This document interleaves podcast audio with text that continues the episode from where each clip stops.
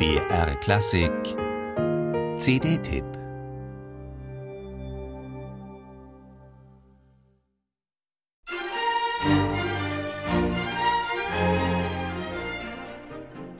Sie stammen aus der Schweiz, den Niederlanden, Taiwan, Schweden, der Ukraine, aus Serbien, Kroatien, Deutschland und Österreich, die vorwiegend weiblichen Mitglieder des Ensemble Esperanza. Und wenn der viel gebrauchte Begriff jungdynamisch irgendwo seine Berechtigung hat, dann wohl hier.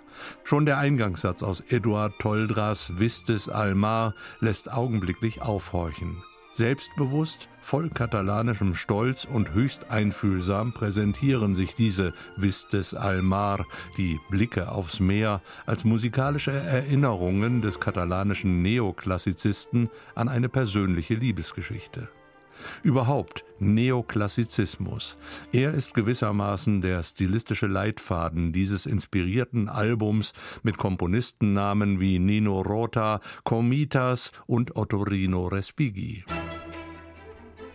Die Suite per Archi, aus der dieser Satz stammt, wurde erst im Jahr 2010 im Nachlass von Ottorino Respighi entdeckt. Auch dies scheint ein Merkmal des Ensemble Esperanza zu sein, die Neugier auf Unbekanntes und buchstäblich Unerhörtes.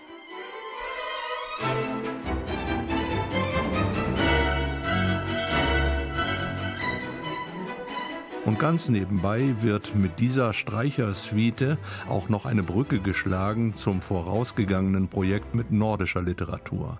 Denn dieses Werk des damals gerade 23-jährigen Respighi ist nicht nur inspiriert vom Farb- und Formenreichtum der Renaissance, sondern auch ganz konkret von Edward Griegs Holberg-Suite. Neben solchen rhythmisch eruptiven Sätzen gibt es aber auch jede Menge introvertierter Passagen so wie dieses Liebeslied aus den Miniaturen des Armeniers Komitas, aus dem eine unendlich gespannte Zartheit spricht.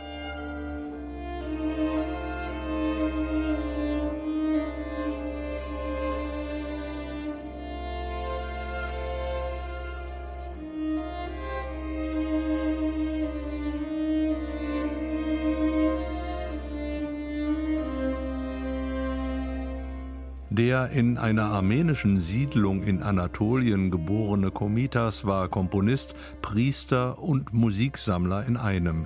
Ähnlich wie Bela Bartok war er fasziniert vom Reichtum folkloristischer Kulturen und sammelte armenische, kurdische, persische und türkische Melodien, die er dann zu eigenen Charakterstücken formte.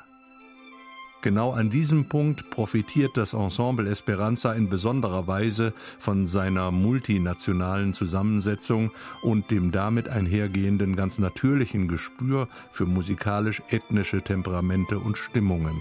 Oder anders gesagt, da wird nicht nur streng nach Noten gespielt, sondern äußerst inspiriert zwischen den Zeilen gelesen und musiziert.